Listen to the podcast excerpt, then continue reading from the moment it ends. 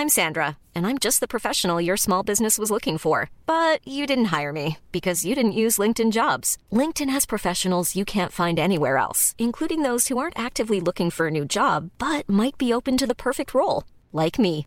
In a given month, over 70% of LinkedIn users don't visit other leading job sites. So if you're not looking on LinkedIn, you'll miss out on great candidates like Sandra. Start hiring professionals like a professional. Post your free job on linkedin.com/people today. Bonsoir à tous, Génie Bastier, Paul Menin, Nathan Dever, Georges Fenech sont avec nous ce soir et de quoi allons-nous parler? La grève. La grève. De la grève SNCF à Noël. Quand on parle parfois des lois non écrites, euh, il n'y a aucune loi qui interdit de faire grève le 25 décembre. Mais ça n'existait pas il y a 40 ans. Pardonnez-moi de le dire comme ça. C'est des lois non écrites. On ne faisait pas grève, il y avait une sorte de retenue. On se disait, allez, le 25 décembre, le 24 décembre, on ne faisait pas grève. Eh bien là, on fait grève le 25 ou 24 décembre. Et avant de commencer l'émission, je voulais vous faire écouter par ceux qui savent toujours ce qui va se passer. On, leur, on les remercie parce que ce sont des visionnaires. Vous aviez Madame Borne qui nous avait annoncé qu'il y aurait des coupures et il n'y en a pas eu. Et vous avez Monsieur Beaune, ministre des Transports, qui nous avait annoncé qu'il n'y aurait rien et la France ne peut plus rouler dans les trains. C'était le 13 décembre, il y a huit jours. Clément Beaune. Pour être très concret, parce que les gens se posent la question pour le début des vacances, c'est vendredi, on n'anticipe pas, je suis assez confiant sur le fait qu'il n'y aura pas de fortes perturbations, il peut y avoir quelques perturbations et on travaille d'arrache-pied pour les éviter, pour les minimiser, et on ne sera pas dans une situation où il n'y aura pas de train ce week-end ou pas de train Noël. Voilà, pour être très concret, je voudrais rassurer les Français, vous pourrez rouler. C'était il y a huit jours. Gouvernement de la France. Après, on me dit, vous ne croyez plus à la parole publique. Bah, évidemment. Comment voulez-vous que je puisse croire à la parole publique quand il y a huit jours, le ministre des Transports m'explique que tout roulera bien? Bon, bah, mais Il fallait être candide pour le croire quand il a il a disparu, hein. Clément Beaune. Je sais pas où il est. Non. Si vous croisez Clément Beaune, dites-nous où il est. Il a complètement disparu. Il est plus sur les écrans radars. Je l'ai pas vu aujourd'hui, il n'a pas parlé. Il est ministre des Transports. C'est-à-dire que là, c'est, ce pays est sidérant. Clément Beaune, ministre des Transports, n'a pas parlé de la journée. Il a, pas, il a, il a retweeté France Info. Je vous jure que c'est vrai. Je me suis dit, ah ben il est encore là, il n'est pas parti en vacances. Il a retweeté France Info, Clément Beaune. Il est formidable, ministre des Transports. Mais Il y a juste un. Non, mais qu'est-ce que vous voulez que je dise Depuis 6 ans, on a au moins le mode d'emploi de traduction. Ça veut dire quand ils disent quelque chose, c'est l'inverse. On le sait maintenant. Ouais. Non, mais c'est après, on va, alors après, on va dire. Manque, c'est aussi un, ça montre aussi la- l'absence, enfin l'affaissement de l'autorité de l'État, c'est-à-dire qu'on n'a même pas les moyens d'endiguer ou d'empêcher une grève.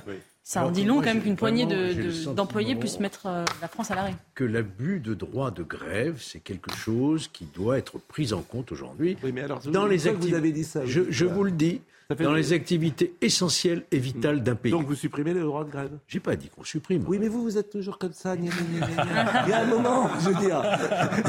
Pardonnez-moi. limiter. Mais, ah bah oui, mais si vous le limitez, alors vous Regardez, limitez en comment? France, Ça veut les, dire mili- quoi? les militaires n'ont pas le droit de grève. Oui, Les magistrats n'ont pas le droit. oui, La police n'a pas le oui. Ce sont des fonctions régaliennes essentielles, Et vitales. qu'est-ce que vous faites pour euh, les contrôleurs Eh bien, je, je pense qu'il faut euh, agir.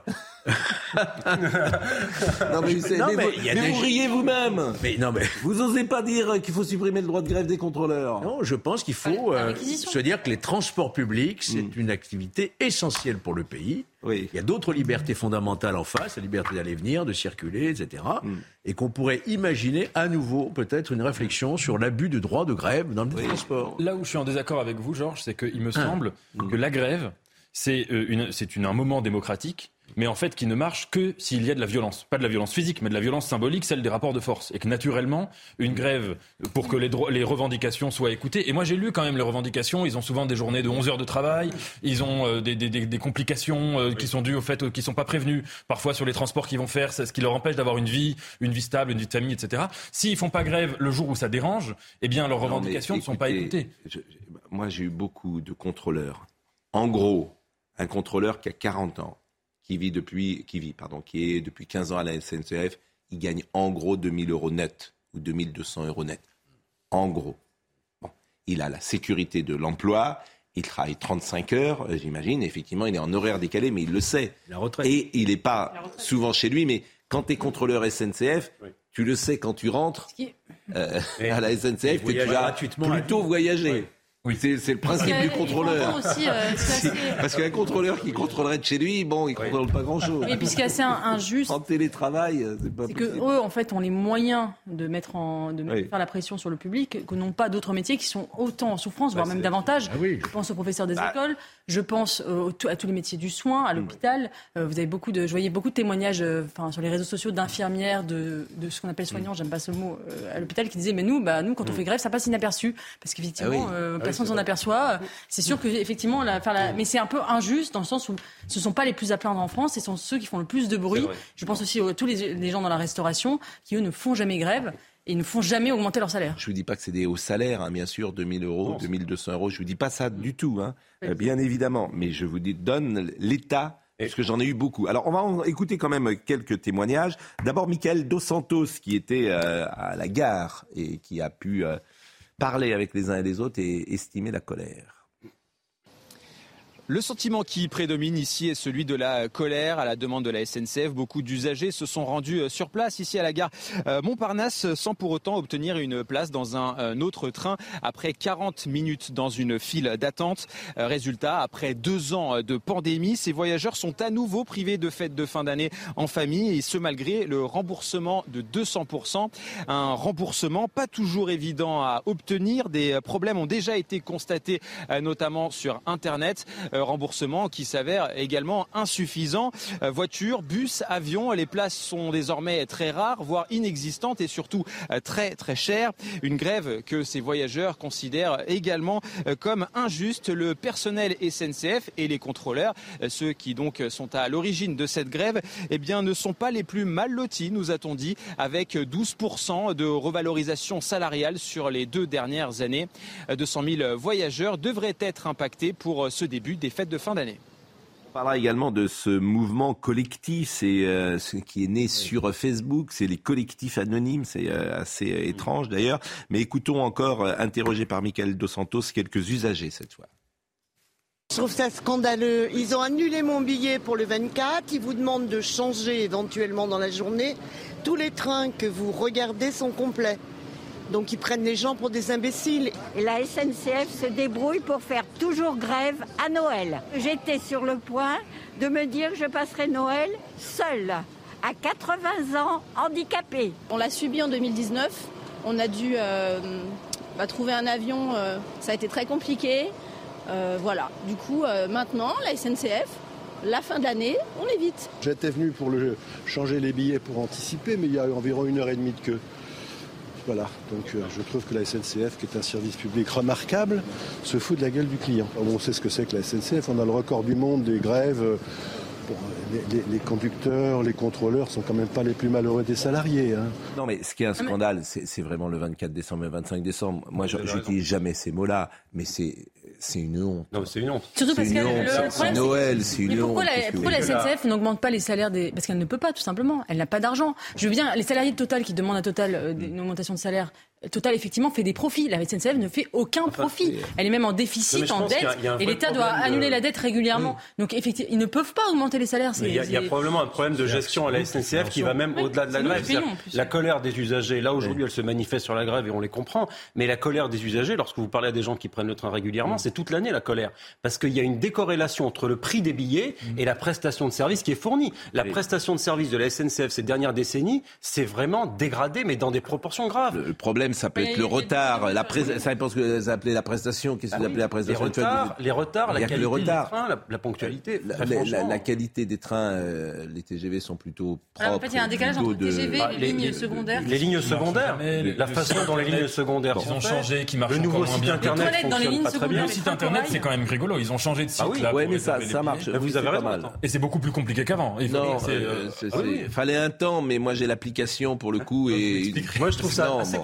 Contre-intuitif cette nouvelle Ouais, application. bon, oui, mais bon, parce que vous n'êtes pas assez rapide. Mais, mais en revanche, bon, je voudrais euh, qu'on écoute. euh, Non, euh, ce qui est drôle aussi, c'est que les billets vont être remboursés à 200%. Donc c'est la double ou la triple peine. C'est-à-dire que les, les billets restants, euh, euh, c'est nous qui payons quand même, les 200%. C'est le C'est nous qui payons, payer. bien évidemment. De toute façon. Bon, écoutez un autre témoignage, Quentin Guédec, qui est un usager. Alors, il y a plein d'histoires absolument incroyables qu'on découvre sur les réseaux sociaux, que j'ai entendu aujourd'hui également sur l'antenne d'RTL, euh, avec les auditeurs. C'est-à-dire que c'est des gens euh, qui avaient pris leur billet, qui ont voir leur famille, Ah qui étaient parfois seuls, des grands-parents, des parents euh, divorcés qui récupèrent les enfants et tout ça.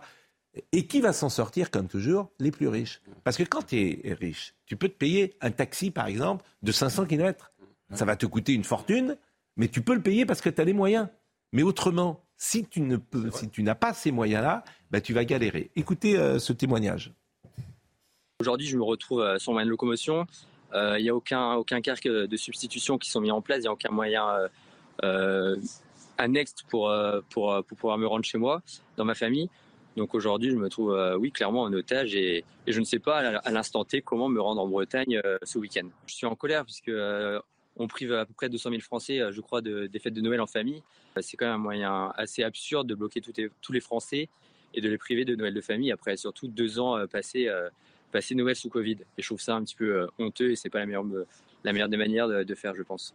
On peut comprendre leurs revendications, mais c'est pas forcément la meilleure, euh, la meilleure des solutions de faire.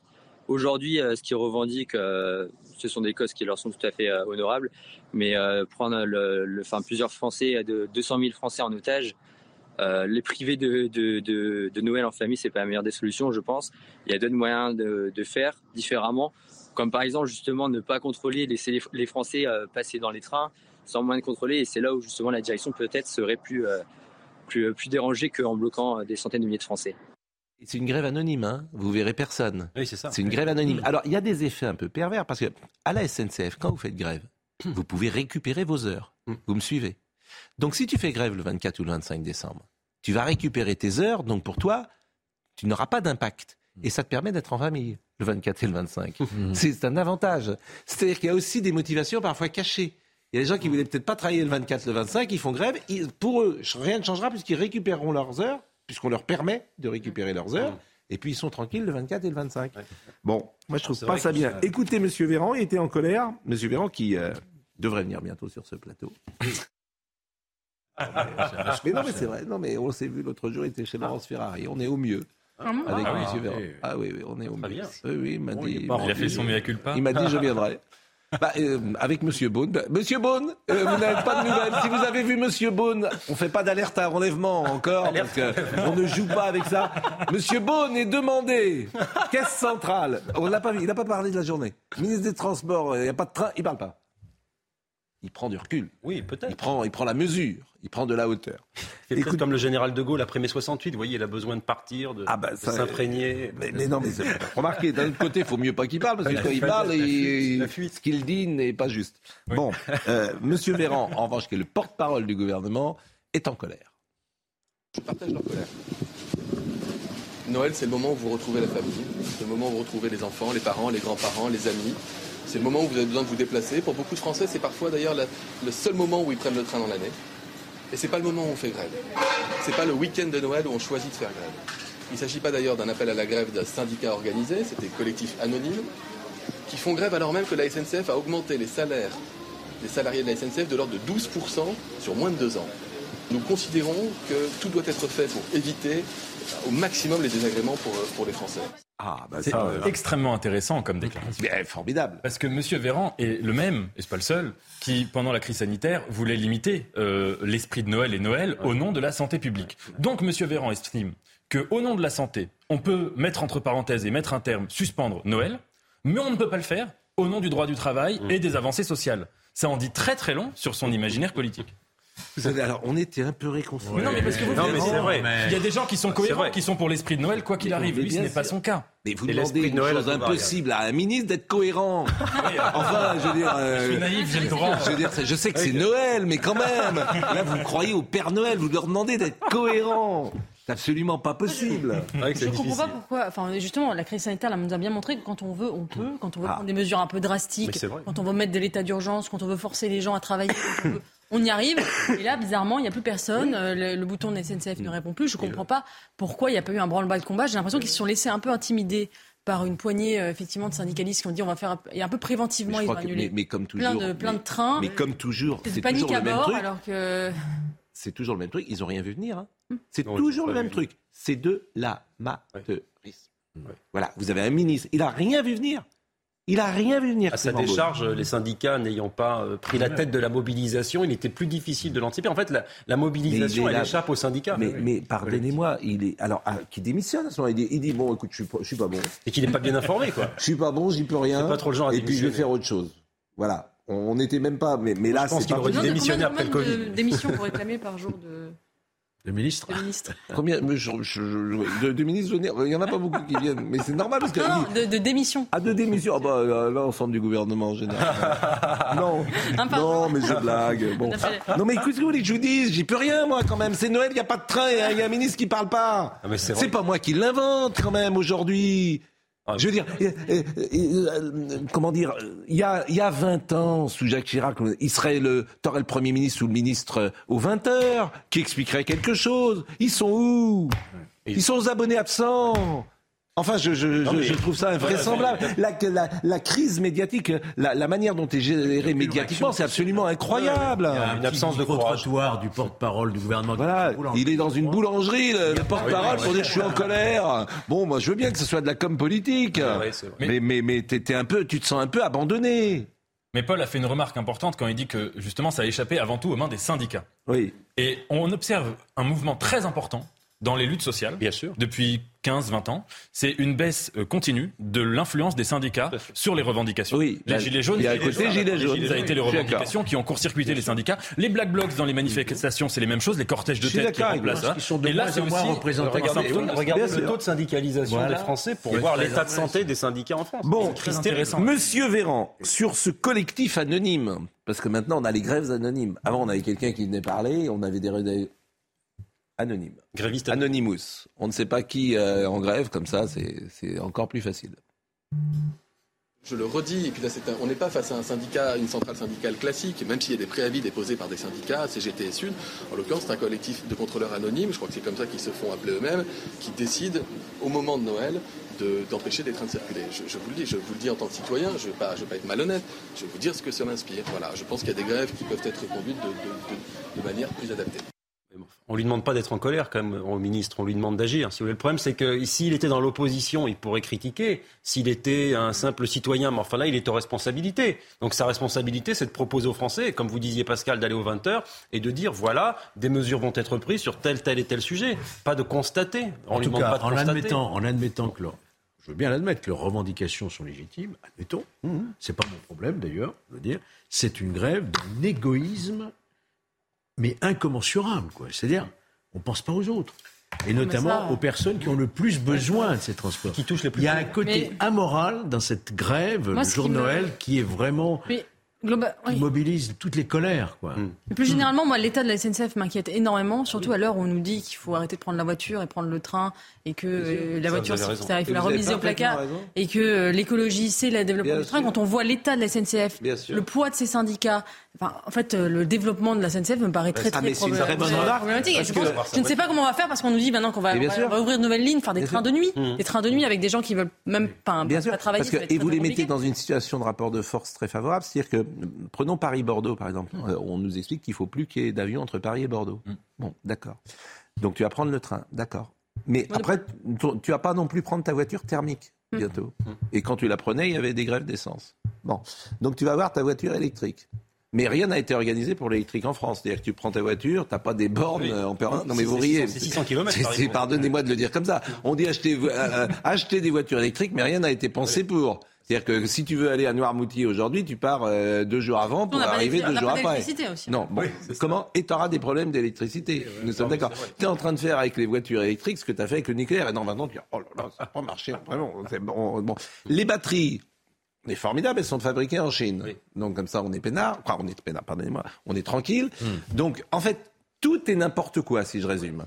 Tout est n'importe quoi. Tu as aucune stratégie à long terme de mise en place. Et la SNCF, vous avez raison, qui devrait être peut-être un monopole, d'ailleurs, pourquoi pas naturel, mais euh, faire une fois pour toutes une réforme de la SNCF avec des gens compétents, payés, etc. Et, et- et- et puis partir. Depuis, euh, 40, depuis 1947, il y a eu chaque année euh, des grèves à la SNCF et chaque année à Noël. À Noël. Bon, Et dans, dans le cadre, dans la période de Noël. Et dans le cadre de cette réforme, entre parenthèses, on pourrait poser la question du statut des contrôleurs. C'est-à-dire qu'aujourd'hui, dans la plupart des gares, par exemple de TGV, vous avez des portiques automatiques qui contrôlent déjà. Oui, mais qui a un rapport humain là je fais, je fais la, comment dire, le, le parallèle avec euh, dans les immeubles aujourd'hui, on regrette la disparition des concierges. Bon, c'est un facteur humain important. De la même manière, le contrôleur, pour moi, c'est essentiel. C'est-à-dire que c'est la personne qui euh, représente la SNCF, c'est un rapport humain, Oui. euh, c'est un travail, il faut un peu d'empathie, il faut écouter euh, les gens, il faut être sympa, il faut être agréable, il faut aider les personnes qui sont en difficulté. Il me semble qu'il faut ce métier-là, il me semble. La seule société des portiques, c'est tout de même inquiétant. Enfin, on déplore souvent l'absence des caissières, etc. pour les caisses automatiques. Exactement. Il y, a, il y a une lame de fond qui est quand même pas super souhaitable là-dedans, je pense. J'appelle pas au licenciement, mais repenser que ce soit par exemple des, des- des- des- des chefs de bord, des gens qui soient plus dans le relationnel avec les clients, Oui, mais ça, etc., c'est dans l'évolution de leur plutôt métier. que dans le contrôle des vrai, individus qui en plus Mais- parfois n'est pas Bon. Avec Traditionnellement, Nathan, c'était un peu ça. Et si vous voyez les va- contrôleurs dans les TER, dans les lignes de proximité, ils ont plutôt cette fonction sociale de régulation, de prendre soin, de voir, etc., pour accrocher les vélos, rencontrer les gens, plutôt que dans le TGV où là, ils ont la pression du chiffre. C'est plus le même métier. On va marquer une pause. On va marquer une pause. Mais je voudrais faire un message. Je le fais jamais. Mais je vais le faire pour la première fois ce soir depuis euh, que l'émission existe quasiment.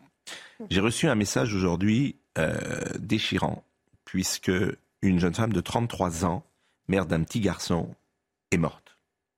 Et elle a été victime d'un banal accident de la route le 11 décembre dernier. C'est un couple âgé de 90 ans qui a percuté frontalement sa voiture alors qu'elle était euh, à sa place. Et ça rappelle l'histoire de Pauline Desroulettes, qui est un combat que nous pouvons mener ici. Cette jeune femme de 33 ans est décédée samedi à l'hôpital de Pontchaillou de Rennes et son fils va bien et il ne connaîtra jamais sa maman. C'est évidemment terrible. Euh, les parents, cette jeune femme s'appelait Delphine, elle a été enterrée euh, aujourd'hui à Saint-Cast. Et il se trouve que ses parents, Armel et Christian, euh, sont des gens qui nous écoutent euh, tous les soirs et qui vous apprécient beaucoup. Et on voulait avoir une pensée évidemment pour euh, Delphine, cette euh, jeune femme, mais également pour ses parents, Armel et Christian, qui vivent un drame absolu. Et ce message m'a été transmis par un de leurs amis cet après-midi. Et j'ai voulu tout simplement euh, rendre hommage à cette euh, femme et puis ce combat qui existe. Euh, Est-ce que des gens qui ont passé un certain âge doivent conduire aujourd'hui leur voiture sans passer un test physique? Euh, C'est une question que la société doit se poser. Est-ce qu'à 90 ans, on doit toujours conduire? La pause et nous revenons dans une seconde. Le rappel des titres avec Adrien Spiteri. Volodymyr Zelensky est à Washington. Le président ukrainien rencontre Joe Biden ce mercredi à la Maison Blanche. Il n'a pas quitté son pays depuis l'invasion par la Russie le 24 février dernier. Les États-Unis ont déjà annoncé fournir à l'Ukraine le système de défense antiaérienne Patriot. Il souhaite également envoyer des munitions supplémentaires au pays. Les réservations de bus augmentent à l'approche des fêtes, conséquence d'une grève à la SNCF et des annulations de trains. 12 000 tickets ont déjà été vendus par Flixbus ces derniers jours. Près de 100 000 personnes pourraient utiliser ce moyen de transport pour les fêtes. Et puis, il ne devrait pas y avoir de coupure d'électricité cet hiver. Le président du directoire de RTE se montre rassurant. Selon lui, la consommation d'énergie a baissé de 9% sur les quatre dernières semaines en France. Comme le gouvernement, il félicite les Français pour leurs efforts de sobriété énergétique. Bon, donc si le gouvernement nous annonce qu'il n'y aura pas de coupure, préparez-vous au pire. Commencez à acheter des bougies. Puisque, alors j'ai des nouvelles de mon euh, nouvel ami Clément Beaune, puisque figurez-vous qu'il a tweeté euh, il y a quelques minutes, retrouvons-nous ce jeudi, donc c'est demain à 8h30 dans la matinale de France Info. Donc il va parler pour la première fois demain à France Info. Mais il n'avait fait qu'une chose aujourd'hui, il avait retweeté précisément un, un- un tweet de France Info. C'est bien, on a, on a un ministre qui retweet euh, les infos de France Info, donc euh, c'est c'est bien, il est, il est occupé. On le félicite. Oh, il sera pas ennuyé à France Info. Euh, ils, seront, ils seront gentils avec lui. Il n'y aura pas de souci. Bon, on a terminé sur la grève. Non mais, qu'est-ce que vous voulez que je vous dise? Ah oui, Monsieur Beaune, on va réécouter euh, Monsieur Beaune. C'était donc le 13 décembre, il était sur le service public et- également. On n'est pas trop ennuyé non plus, on est chez soi. Et il euh, intervenait avec Thomas Sotau. On a fait en sorte qu'il y ait des négociations. Je crois que c'est des bonnes négociations de part et d'autre, direction et organisation syndicale, avec des augmentations qui sont proposées autour de 6%. Il y a eu des augmentations de même nature cet été. On y avait aussi participé, on l'avait encouragé. Donc je pense que le pouvoir d'achat est bien pris en compte dans le dialogue social à la SNCF. Et je dis surtout, il y aura des débats sur les retraites et sur d'autres sujets sensibles. Je ne suis pas naïf. Mais pour les vacances de fin d'année, après deux ans de Covid, je crois que les Français ont droit à du repos, à retrouver leur famille, à prendre un peu de vacances euh, à Noël. On voit qu'il y a des angoisses, il y a des difficultés euh, par la situation économique internationale. On n'a pas besoin d'ajouter de la galère. Donc j'appelle à la responsabilité, je le redis. Et pour être très concret, parce que les gens se posent la question euh, pour le début des vacances, c'est vendredi, on n'anticipe pas. Je suis assez confiant sur le fait qu'il n'y aura pas de fortes perturbations. Il peut y avoir quelques perturbations et on travaille d'arrache-pied pour les éviter, pour les minimiser. Et on ne sera pas dans une situation où il n'y aura pas de train ce week-end ou pas de train Noël. C'est cruel. tout ça. Hein oui, oui, là c'est vrai que. Il faut le repasser encore C'est désolant, en fait. C'est Non, désolant. mais c'est désolant. C'est désolant. C'est- désolant parce qu'eux-mêmes, ils... ils savent rien, quoi. Bon, euh, ils savent rien. Non, mais c'est terrible. Oui, Ils sont au courant de rien, ils savent rien. publique avec l'argent quand on savent qu'il y a un appel à la responsabilité qui était lancé, mais c'est toujours sur la même chose, toujours sur les travailleurs. C'est jamais sur ceux qui sont en haut dans le dialogue social. hein. C'est toujours euh, les travailleurs qui Ah, c'est quand même eux qui font grève, c'est pas, Oui, mais il faut- c'est pas les dirigeants de la SNCF. Non, mais c'est c'est- c'est- Ouais, c'est pas Encore une fois, ils ont proposé des choses. Non, je pense Ouais, si, un le dialogue social, il Un faut effet chacun Ça pour soi, on va jusqu'au bout, on n'a plus rien à faire euh, des Français. L'immigration. Le gouvernement a dévoilé hier une version définitive de projet de loi sur l'immigration. Alors, c'est très intéressant parce que. Alors, c'est une synthèse du en même temps. Oui. Euh, Et ce qui est amusant, c'est qu'on ne s'attaque pas aux causes euh, majeures de la difficulté de l'immigration. Par exemple, l'immigration dite légale. Le regroupement familial, Exactement. on n'y touche pas. Non.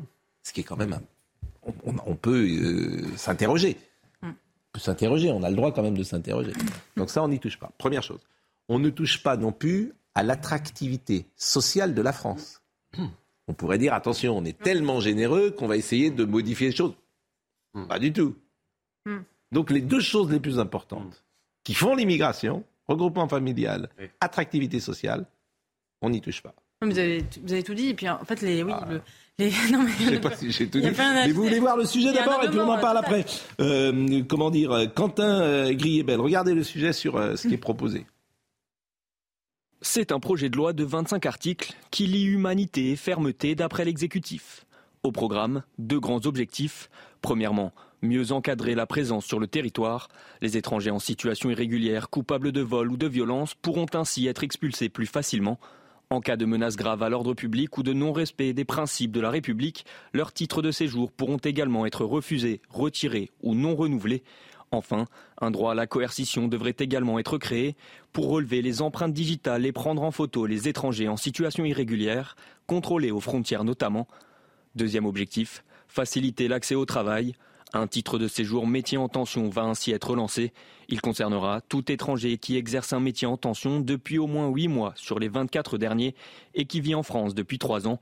Et nouveauté, une carte de séjour destinée aux professionnels de santé et à leurs familles devrait également voir le jour, à condition que ces médecins, sages-femmes ou encore pharmaciens soient recrutés par un établissement de santé à but non lucratif.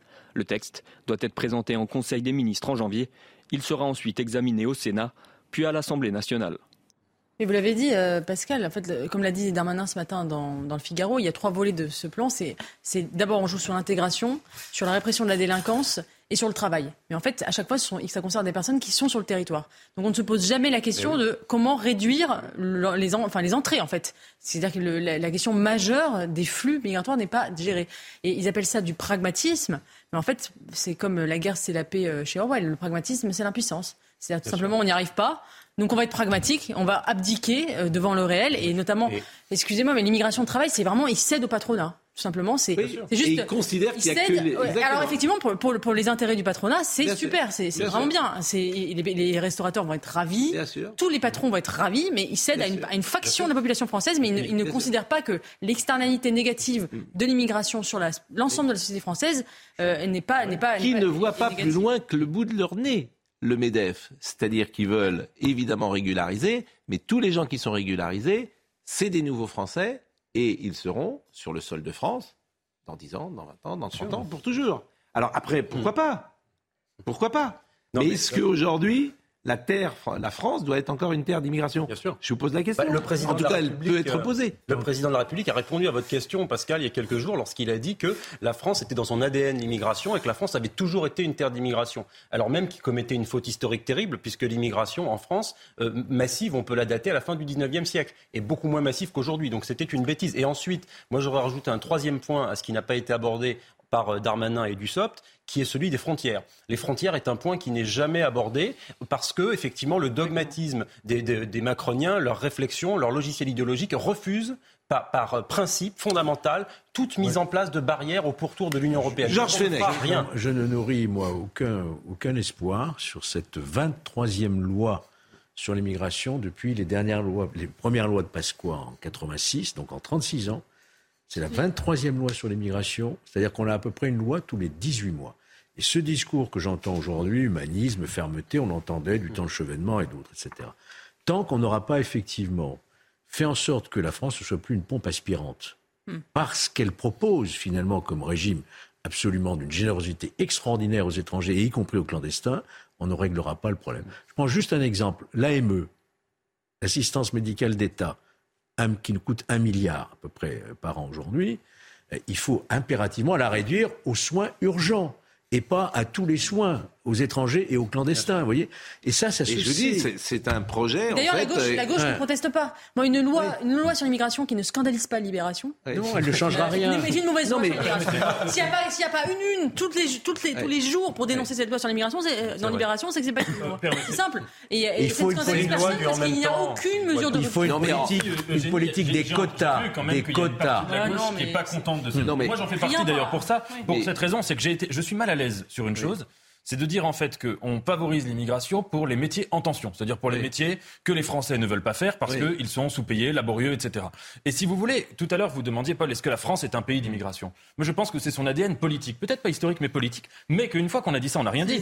La question c'est quel est le modèle de l'immigration? Et en effet, là leur modèle à eux, c'est uniquement un modèle économique, celui de la calculette, celui qui est décidé par le patronat. Je pense qu'il y aurait un autre Bon. modèle qui serait Ouais. d'ailleurs beaucoup plus respectueux des immigrés eux-mêmes que de leur dire vous allez faire ce qu'on veut pas faire. Je vais vous dire, cette loi ne servira à rien, ne changera rien. Rien. Bien sûr. Et euh, sur les OQTF, c'est également très intéressant, puisque vous n'attaquez pas tous les OQTF, vous attaquez les, OQ les OQTF délinquants. Absolument.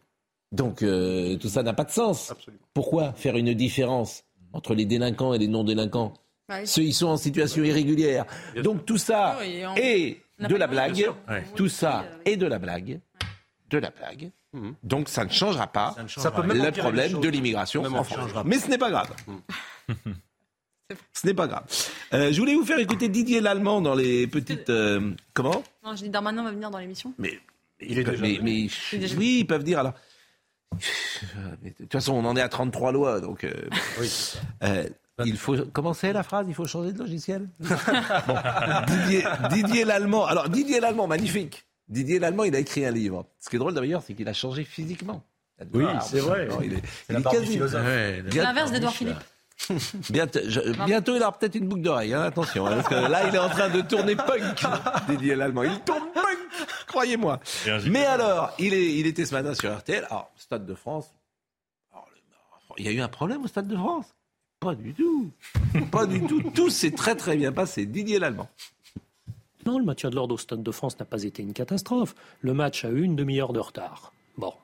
Et peut-être 2000 spectateurs n'ont pas pu rentrer.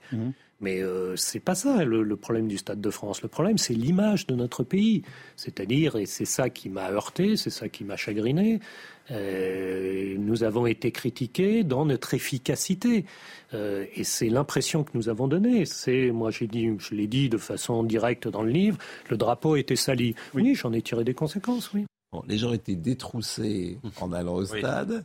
Euh, pour repartir, euh, les Espagnols et euh, les Accusé d'être les Anglais en plus, ils ont été eux que- comme des, bandits de grand chemin, les ont attaqués comme c'était des attaques de diligence. On n'a pas du tout menti, on n'a pas du tout raconté des salades qu'on a expliqué que c'était de la faute des Anglais et des billets de ça. Et comme toujours en France, aucune sanction. Il y a un sentiment de fiasco, totale. pas un c'est incroyable. C'est comme le sentiment d'insécurité, c'est le sentiment. Oui, ce sont des choses qui n'existent pas. Ça n'a pas existé. Société sympa- en revanche, il est que- sympathique, je trouve. Ouais, Didier Moi, ce que j'ai aimé, euh, dans sa- Ouais. ce que j'adore dans sa déclaration, c'est qu'il Oui. dit historiquement, je suis un homme de gauche. Oui. Dans cette phrase, parce que personne de droite ne dirait historiquement, je suis un homme de droite. C'est une espèce de, de label comme ça qu'on doit avoir toute Mais sa vie. J'ai éborgné les gilets jaunes, mais historiquement, Oui, je suis ce un que homme de j'allais gauche. dire. C'est ça s'oppose un peu à sa doctrine alors, de justement, maintien sur de les gilets sur les jaunes, parce que c'est les- très intéressant, juste ça, parce que Olivier Dussopt, en effet, dans le Figaro, dit pour le projet de loi sur l'immigration, nous avons repris tout ce que dit LR. Moi, historiquement, homme de gauche. Donc on voit bien euh, qu'il y a un certain nombre de gens de gauche qui, euh, on voit pas Je- très bien je- en quoi ils je sont reprendrai pas la formule que vous avez euh, de- je reprendrai pas la formule que vous avez utilisée. J'ai borgné des euh, gilets jaunes. Euh, Non, mais euh, voilà je la reprendrai pas parce que c'était d'une très grande violence les gilets jaunes Oui, hein. bien sûr. c'était de l'autre côté aussi. Il fallait répondre à Oui, cette enfin, violence hein, si vous me permettez. mais écoutez ce qu'a dit Didier Lallemand précisément sur cette séquence gilets jaunes et c'était toujours ce matin sur RTL Ce que je regrette, ce sont les blessés. D'abord les blessés policiers et gendarmes, car il y en a eu énormément, et les blessés manifestants. Oui, j'aurais préféré qu'il n'y ait pas de blessés. Mais il y a au moins une chose euh, que chacun me reconnaîtra, c'est qu'il n'y a pas une mort pendant ces manifestations. En mai 68 à Paris, il y a eu deux morts.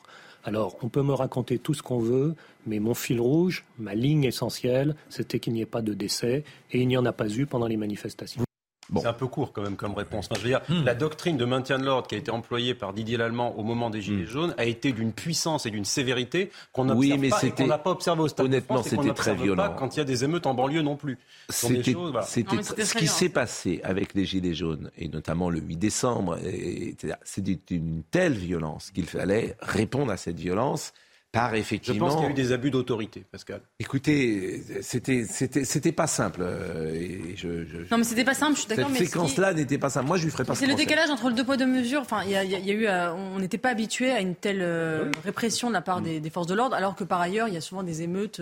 Euh, Dans, dans les quartiers populaires, dans les banlieues, où il n'y a pas la même force qui est déployée. Donc c'était ce décalage-là. Effectivement, il y a eu la violence, il fallait y répondre, je suis d'accord, mais Là, il y avait voilà, des On, par- on parlera d'Mbappé dans une seconde. Simplement, l'image, vous l'avez vu, de euh, le président Zelensky qui aujourd'hui est à la Maison Blanche. Et c'est assez intéressant parce que là aussi, il y a un changement, me semble-t-il, euh, dans la doctrine Zelensky. C'est qu'il ne souhaite pas tant récupérer l'Ukraine telle qu'elle était le 24 février. C'est que maintenant, il veut La Crimée. la Crimée et il veut euh, la défaite de la Russie. Donc je veux bien que M. Zelensky nous emmène dans une guerre contre la Russie. Et d'ailleurs, euh, aujourd'hui, euh, Vladimir Poutine a rappelé que l'arme nucléaire, euh, il pouvait lui- l'imaginer, qu'il y aurait des nouveaux missiles, a-t-il dit, à partir du mois de janvier. ce jour. Bien sûr. Vous voulez l'écouter Tiens, ce qu'il a dit euh, monsieur, monsieur Poutine. Je le dis pour Benjamin Hanot, c'est évidemment le, non pas le premier passage de Vladimir Poutine, mais c'est le deuxième sur ce nouveau missile et ça peut effectivement euh, inquiéter. Début janvier, la frégate amiral Gorshkov sera en état de service avec de nouveaux missiles Zircon qui, je le répète, n'ont pas d'équivalent dans le monde. Donc la position euh, de Zelensky, c'est euh, qu'il faut que la Russie soit battue. C'est probablement d'ailleurs la raison non avouée ou avouée, je ne sais pas, de son voyage à Washington. C'est-à-dire qu'on a vu la frilosité du soutien du président Biden au moment où il y a eu cette accusation avec le missile qui est tombé en Pologne et que Zelensky a immédiatement accusé les Russes alors même que ce n'était pas légitime. Donc il y a eu là un moment de flottement, de doute au sein de l'OTAN et Zelensky est en train d'essayer de refaire un petit peu sa relation avec les États-Unis d'Amérique. S'il perd cette relation-là, il perd la guerre de toute façon.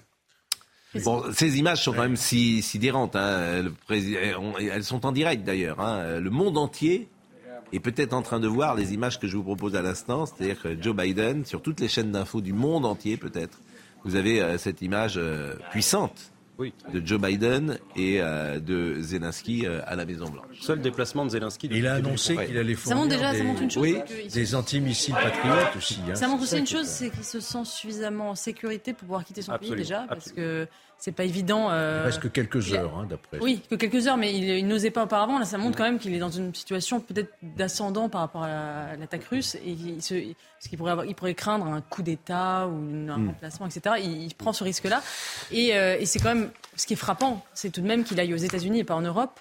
Euh, pour ce voyage. Euh, effectivement, les, les États-Unis donnent davantage, bien davantage en mais- termes d'armes, mais en termes de, de- de- de- du coût de la crise en Ukraine, Mm. l'Europe quand même paye aussi un certain prix. Non, mais c'est très intéressant ce que vous dites, effectivement. Et ce déplacement est aussi symbolique parce que tout début de la guerre, ne compte pas. Les États-Unis pensaient que que M. Zelensky allait s'exiler. Et il lui avait proposé, et il avait répondu euh, à Biden, je ne veux fait. pas Bon. de taxi. Et donc là, il part parce qu'il a quand même tenu le cap pendant toute cette guerre, alors Mm. que bien des gens à sa place se seraient exilés euh, en envoyant les Ukrainiens. euh, On va terminer en rendant hommage à un homme. À un homme, euh, comment dire, qui est peut-être euh, amené à avoir un grand destin. Parce que je trouve qu'il a une gestion euh, de son image, j'allais dire une gestion politique. Cet homme est jeune, il a 23 ans. Et il prendra 24 ans même, il a célébré ses 24 ans. Et peut-être que cet homme, euh, au-delà de sa carrière de footballeur, fera peut-être quelque chose après. Parce que je suis frappé par sa maturité, par sa mentale, par, son mental, etc. Et il est revenu, puisque vous avez évidemment euh, compris que je parlais d'Mbappé, il est revenu aujourd'hui au PSG. Il est venu s'entraîner au PSG. Et vous allez voir euh, ces images. C'était aujourd'hui, donc il est revenu 48 heures quand même après. euh, C'est pas rien, quoi. 72 heures après une défaite euh, XXL. Il est revenu et, et il sera peut-être même euh, sur le terrain le 28 décembre prochain, avec euh, sur le terrain du Parc des Princes, avec euh, le, le PSG. Donc Mbappé était de retour. Et je trouve qu'hier on n'a pas assez insisté sur ce qui se passe en Argentine, parce que c'est odieux. Les Argentins sont odieux. Il y a deux images qui sont incroyables. Il y a le cercueil, euh, une image symbolique du cercueil d'Mbappé qui a été brûlé. Donc vous la voyez. Cette image, c'est absolument incroyable. Quoi. Les Argentins, on découvre un peuple qui ne sait pas se tenir, euh, qui a très très mal, euh, qui s'est très mal conduit au moment de l'armise de la Coupe euh, du Monde. Et euh, vous avez cette image également du gardien Martinez euh, qui tenait, regardez, qui tenait la poupée de Mbappé euh, dans sa main. Et regardez, c'est une poupée. Martinez dit chambre le nouveau Mbappé. chambre du nouveau. C'est pas chambré ça. Quand tu as une poupée euh, noire dans la main, ça, me semble que Non, ça s'appelle du c'est une racisme. chose, mais le problème, c'est la présence de Messi à côté. Comment, comment va se passer le retour au PSG entre Bah, il y aura les une deux hommes discussion peut-être. Entre Messi et Mbappé. Parce que là, Mbappé Parce été que le fait de s'afficher pas- à côté de, de cette effigie, ça pose quand même un problème. hein. Moi je, je pense, moi, je suis devenue fan de foot depuis dimanche. Je ne regardais jamais un match de foot. Et en fait, dans l'adversité, et en fait, la- le comportement de, de cette équipe d'Argentine m'a mis hors, hors de moi. Et depuis, je suis, je suis à deux doigts de, de, de- de devenir supportrice du PSG. Tellement je suis énervée par l'Argentine.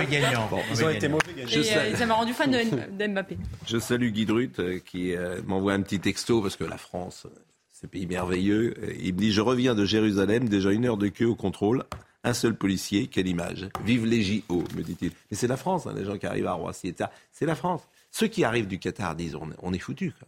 Parce qu'ils ils ont été dans un pays qui marche pendant un mois. Moi, les témoignages. Alors, d'être évidemment, au Qatar, quand même. je ne dis, mais bien sûr, c'est ce que j'allais vous dire. Bien évidemment, bien évidemment que le régime euh, qatari euh, pose problème. Et plus que ça, Mm. bien évidemment. Mais enfin, c'est voilà. Quand on constate certains dysfonctionnements de notre pays, on se fait traiter de décliniste parfois. Bon, euh, nous allons terminer euh, par quelque chose euh, que vous connaissez peut-être, qui est toujours délicat sans doute à aborder sur un plateau de télévision, mais figurez-vous que c'est aujourd'hui la journée mondiale de l'orgasme. De l'orgasme De l'orgasme. Quel orgasme de l'orchestre. Quel orgasme Quel orgasme Bah, L'orgasme, l'orgasme, l'orgasme avec un, un O majuscule. Donc, euh, écoutez ce que disait. euh, mais non, mais l'orgasme, vous savez pas ce que c'est qu'un orgasme, cher ami. C'est par les gens, par exemple, en nous regardant, en vous regardant le soir, peut-être, Orgasme cosmique. lorsqu'ils vous voient. C'est un orgasme euh, cosmique. peut-être, euh, Orgasme psychique. peut-être, euh, euh, comment on appelle ça? des orgasmes, c'est ce qu'on appelle sapio, comment on appelle sapio sexuel, hein, sexuel, ceux qui ne sont euh, Thierry que par l'intelligence. que par Il intelligence. qu'il y avait une journée mondiale de l'orgasme. Voilà. Ben oui, mais parce que c'est important dans une vie. Et je voulais euh, vous faire écouter, je voulais vous faire écouter euh, ce que disait notre amie Brigitte Millot ce matin que nous adorons. Que disait-elle Brigitte sur l'orgasme ce matin? Cette journée mondiale de, de l'orgasme, elle est assez récente. Elle a été créée en 2006 par des anglo-saxons. L'idée, c'était de passer un message de paix, mais c'était aussi de parler des problèmes d'orgasme, car il y a des personnes qui souffrent de ce que l'on appelle des dysorgasmies, des douleurs au moment de l'orgasme, et des anorgasmies, des absences d'orgasme. Et surtout, chez les femmes. Regardez un sondage, hein. 58% des hommes déclarent avoir eu des difficultés à avoir eu un orgasme et 78% des femmes. Donc euh, c'était important de créer cette journée pour parler de ça et pour sensibiliser et surtout pour euh, alimenter les recherches dans ces domaines. Ah. non mais voilà, moi je. Que pour... Je pensais que vous alliez donner un, un, petit ton positif, mais il faut toujours qu'il y ait un petit ton anxiogène derrière. Euh, parce que c'est voilà, il y a ceux qui arrivent pas, il y a les maladies, les nanana. Enfin, il y a toujours cette espèce de. La journée mondiale, c'est toujours. Bah, là, c'était 40 secondes. Elle a, je veux dire, j'ai pris les 40 secondes où elle, elle parlait de quelque mais- chose mais de négatif, mais autrement, elle a dit que c'était, euh, c'était une pulsion, l'endorphine, c'était formidable d'avoir un orgasme, euh, que c'était. euh, Non mais derrière les journées mondiales, il y a toujours un truc un peu hygiéniste. euh, il faut, enfin, je sais pas. non, mais je sais. Non, j'ai- j'ignorais la. Mais alors, j'ignorais qu'est-ce qu'on fait le problèmes. jour de la journée mondiale de l'orgasme Les téléspectateurs ont compris Qu'est-ce qu'on euh, ce fait qu'ils- ce qu'ils vont faire. euh, je, je ne sais pas. euh, Quel genre de manifestation La dys- dysorgasmie. euh, voilà. non, je ne sais pas. Je, Ils écoutent peut-être Gainsbourg. Euh, Oui, c'est ça. oui. Je sais pas comment ça se traduit pratiquement. Quoi. Et, eh ben, ben, pratiquement, euh, ça se traduit pratiquement, justement. Peut-être qu'ils euh, ils essayent de, de, Alors, à ils essayent de donner un sens à cette journée. En... Ça, c'est l'orgasme. Eh oui, mais bon. Ah, oui. faut toujours dans ces cas-là éviter de. On tombe rapidement dans le graveleux. Mais Et- c'est- alors là, non, et je ne souhaite pas que cette émission, cette émission est connue pour un certain ton quand même, une certaine élégance de Une style, certaine tenue. Donc je ne souhaiterais pas que que nous soyons, euh, que nous ne tombions euh, là-dedans. Euh, Monsieur Ben Kemoun. Vous avez rétréci le propos de Brigitte Millot, mais grâce Ah, au meilleur de l'info, vous le verrez en longueur, cette séquence, parce que c'est intéressant. Oui, mais bien C'est sûr. intéressant, c'est médical, c'est intéressant. On Ah pas bah, tous- nous, vous nous apprendrez ne voulions traiter l'orgasme vous apprendrez que qu'on- euh, sous l'angle médical. Vous apprendrez qu'on n'est pas tous égaux face à l'orgasme, mais ça, ça sera tout à l'heure. On est, On n'est pas tous comme égaux on face- est égaux sur rien, Non, je vois pas mais- pourquoi on serait égaux sur euh, l'orgasme. Vous connaissez tous- quelque chose sur lequel on est égal ou égaux? On, devrait tous être égaux sur l'orthographe, parce qu'on devrait à tout re- savoir les mêmes bases d'orthographe. C'est pas le cas non plus, et on, verra- on verra une séquence euh, formidable tout à l'heure. Vous n'avez pas reparlé de l'orthographe ce soir? Non. Eh ben ça tombe bien, on, aura l'occasion d'en reparler. Voilà. Vous êtes là, Noël? Non. Ah. Pourquoi vous n'êtes pas là non plus? Non plus. bah, C'est un week-end, ne travaille pas le week-end. Bah, non, moi je. Bah, voilà. je- non. sauf, si- sauf si M. Nedjar veut que je travaille, vous savez, moi Évidemment. je, je- je lui obéis. bon, euh, bah écoutez, c'était bien. Euh, quoi, si j'ose dire, aucun rapport avec le sujet traité précédemment, bien sûr. Euh, Gérald, Gérald, Gérald Ventura était à la réalisation, Philippe était à la vision, Jean-François Coulard était au son. Merci à Benjamin qui est vraiment un pilier de notre émission le soir. Et là, on a eu un, duo de choc. Kylian Salé et Benjamin c'est un peu Olivier Giroud et, et, et Griezmann. Voilà, c'est, c'est- ils sont tous les deux très très efficaces. Thomas Saint-Jean, Saint-Jean était là aussi. Et euh, je, le, je le remercie grandement. Et puis toutes ces émissions sont à retrouver, je vous le rappelle, sur cnews.fr. Demain, euh, nous serons là euh, à 9h. Bonne soirée à Clément Beaune. Et euh, s'il arrive à trouver le sommeil, parce que nous, nous n'arrivons pas à trouver de billets de train. À demain.